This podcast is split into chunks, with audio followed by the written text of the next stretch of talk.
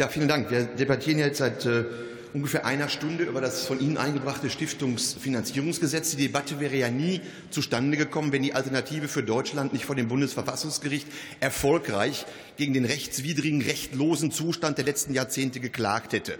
Also insoweit ist das nun mal uns zu verdanken, dass wir überhaupt darüber debattieren. Jetzt haben Sie auch alle, ich habe aufmerksam zugehört, alle von den Altparteien das Gleiche erzählt was eigentlich auch nicht weiter wundert, da sie ja alle aus dem gleichen Steuertopf sich bedienen. 700 Millionen Euro im Jahr schustern sie sich untereinander zu, bisher ohne gesetzliche Grundlage. Das ist der Kern der Debatte. Jetzt soll es angeblich keine AfD, keine Lex AfD sein, die heute verhandelt wird, aber das Gesetz natürlich passgenau darauf zugeschnitten. Jetzt kommt meine Frage, die ich für bemerkenswert halte. Sie haben ja in Paragraph 2 Sie haben ja in Paragraph 2 Ihres Gesetzentwurfs einen sehr großen Forderungskatalog aufgestellt, was alles Voraussetzung dafür ist, dass politische Stiftungen finanziert werden. Paragraph 2. Schauen Sie rein.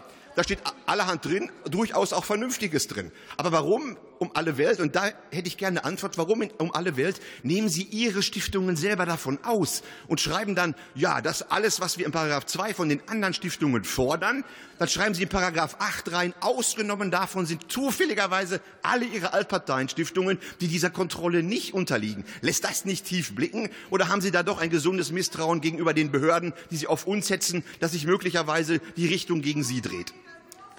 Frau Mielitsch.